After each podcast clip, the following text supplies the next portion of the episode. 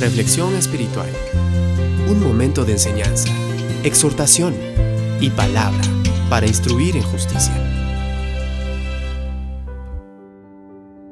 Lucas 22 del 24 al 30 nos dice, Se suscitó también entre ellos un altercado, sobre cuál de ellos debería ser considerado como el mayor.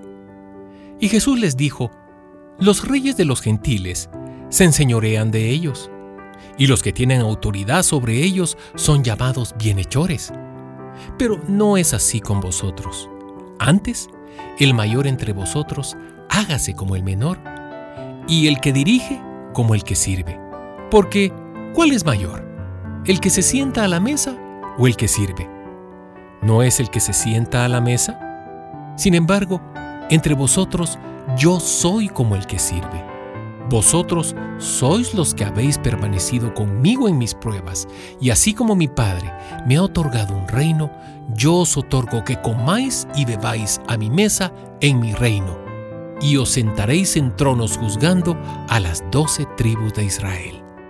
Al igual que los discípulos, pareciera que como que siempre estamos compitiendo por tener una posición. Somos impulsados a tener éxito, a prosperar, a ganar.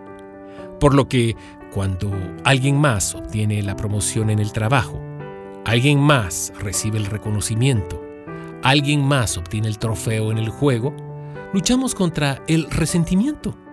Sucede de un millón de maneras, grandes o pequeñas. Para algunos de nosotros solo se necesitará perder un espacio en el estacionamiento o el gran trozo de pollo en la cena para sentirnos menospreciados. En el trabajo, en la vida o en casa, podemos sentir que no se nos respeta adecuadamente. Y tal vez así sea, pero cuando los discípulos están tratando de descubrir cuál de ellos debería ser declarado como el más grande, Jesús no se los permite ni por un segundo. En cambio, Él identifica esa preocupación por lo que realmente es, mundanalidad.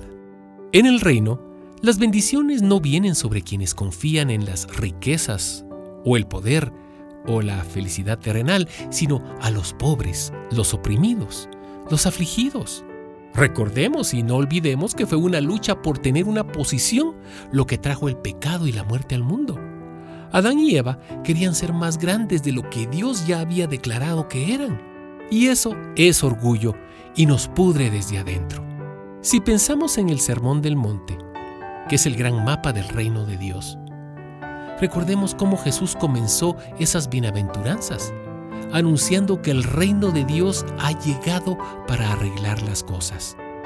Jesús mismo no vino a imponer su deidad sobre los pecadores, sino a habitar junto a ellos, a identificarse como uno de ellos a pesar de no tener pecado, y a servir, sufrir y morir.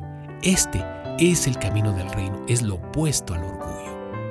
Jesús nos exhorta a no preocuparnos por nuestra posición, por nuestro poder, por el respeto de los demás o el renombre, pues a su tiempo Él se encargará de eso.